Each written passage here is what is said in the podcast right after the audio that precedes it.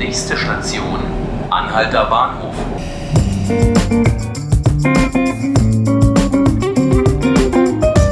Hallo, willkommen zu 5 Minuten Berlin, dem Tagesspiegel-Podcast. Mein Name ist Ruth Ziesinger und hier bei mir ist Andrea Dernbach. Hallo, Frau Dernbach. Guten Tag, Frau Ziesinger. Frau Dernbach ist Redakteurin im Hauptstadtbüro des Tagesspiegels und beschäftigt sich vor allem mit Integrationsfragen und Integrationspolitik. Wir wollen heute zusammen sprechen über Mesut Özil. Mesut Özil, der nun ehemalige Fußballnationalspieler, der am Sonntagabend nicht nur seinen Rücktritt aus der Nationalmannschaft bekannt gegeben hat, sondern das unter anderem auch mit dem Rassismus begründet hat, der ihm seitens vor allem des DFB-Präsidenten Reinhard Grindel entgegengeschlagen ist. Und Mesut Özil hat in seiner Begründung unter anderem einen Satz geschrieben, der ziemlich eindrücklich ist. Er hat gesagt, ich bin Deutsch, wenn wir gewinnen, ich bin Migrant, wenn wir verlieren.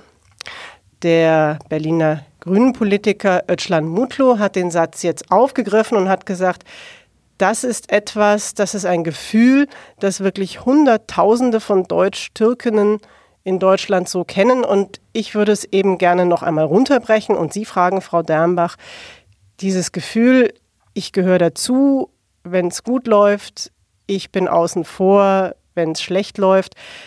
Ist das das Gefühl, dass so wie es hier auch in Berlin den Deutsch-Türkinnen geht? Das ist zumindest etwas, was sie immer als Drohung spüren. Äh, das ist auch in äh, Untersuchungen, Befragungen ganz gut belegt. Ich kann es aus meinem eigenen Bekannten- und Freundeskreis unterstreichen. Äh, eine türkische Freundin, türkeistimmige Freundin von mir, Kollegin, die so gar nicht erkennbar ist, äh, erlebt aber solche Affären wie die um Özil oder seinerzeit im Jahr 2010 folgende, die um Sarrazin, als eine symbolische Ausbürgerung. Mhm. Zu wissen, wenn die wissen, ich bin Türkin oder habe türkische Wurzeln, dann bin ich auch unten durch. Dann wird mir Kenntnis abgesprochen, kulturelle Eindeutschung und äh, ich werde auf die türkische Identität festgelegt. Und das ist die Angst oder das ist auch das direkte Erleben und Erfahren? Wem man schwarze Haare ansieht, dunkleren Teint, der erfährt das auch. Berlin ist ja eigentlich eine sehr offene, eine tolerante Stadt, in der man jetzt denken würde, dass solche Dinge eher nicht zum Alltag gehören. Andererseits hat jetzt die Staatssekretärin Sausan Chebli als Reaktion auf die Özil-Debatte getwittert, werden wir jemals dazugehören? Meine Zweifel werden täglich größer. Woran liegt das dann? Wir haben eben immer noch ein Verständnis von Staatsbürgerschaft, das sehr weit zurückreicht und was nicht mit obwohl das immer in der Debatte behauptet wird, mit dem Bekenntnis zu Werten, zur Verfassung und dergleichen zusammenhängt, sondern mit Vorfahren, mhm. mit Blut. Ja, wir haben ja lange, lange hieß das ja auch so, jus sanguinis. Deutsch ist, wer von Deutschen abstammt. Das verändert sich jetzt durch eine starke Zuwanderung langsam. Wir haben ja auch ein fortschrittlicheres Staatsbürger Erbschaftsgesetz. Aber in den Köpfen und in den Gefühlen, in den Seelen verändert sich das sehr langsam, zu langsam, denke ich, für eine Einwanderungsgesellschaft. Das finde ich jetzt interessant, dass Sie das sagen, denn in einem Interview, das Sie mit der Migrationsforscherin Naika Furustan geführt haben, sagt die, dass ja aber auch Leuten, die schon seit Generationen hier in Deutschland leben, inzwischen in der sich sehr stark verschärften Debatte über Integration dieses Recht des Deutschsein oder ihr Deutschsein auch wieder abgesprochen wird. Was, was meint sie denn dann damit? Das ist nur ein scheinbarer Widerspruch. Äh, es wird halt ein bestimmtes Äußeres oder es werden bestimmte Namen mit Nicht-Deutschsein ähm, kombiniert oder so gesehen. Äh, sie meint damit ähm, zum Beispiel schwarze Deutsche, Menschen, deren Vorfahren, Urgroßväter, meistens war, sehr oft waren es Männer, Urgroßväter, Ur-Urgroßväter zu Kaiserszeiten hier eingewandert sind, denen kann man nun nicht absprechen, dass sie seit vielen Generationen Deutsche sind. Mhm.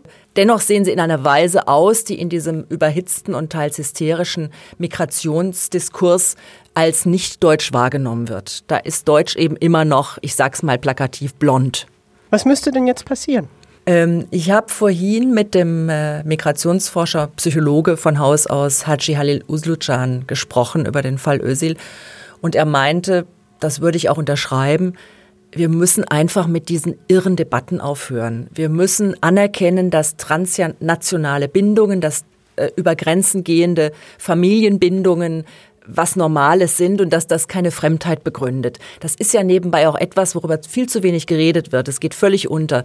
Das ist ja auch ein europäisches Phänomen. Wir haben ganz viele binationale europäische Ehen, Kinder, die daraus hervorgehen, die selbstverständlich schon in zwei Kulturen mit zwei Sprachen aufwachsen. Mein eigener Sohn ist Deutsch-Italiener oder Italo-Deutscher und er wechselt auch das Gefühl von sich selbst, je nachdem, wie es ihm passt oder wie es sich gerade anfühlt. Die können auch nicht anders. Die können sie ja nicht von ihrer Mutter oder ihrem Vater lossagen. Also das müssen wir endlich anerkennen. Dann gibt es die Generation Erasmus, die Leute, die im Ausland studiert haben, dort Freunde hinterlassen haben, vielleicht eine Liebschaft. Sowas bindet ja auch immer ganz stark wir müssen endlich sozusagen unser Gefühl, unseren Mindset auf die Höhe der Realitäten bringen.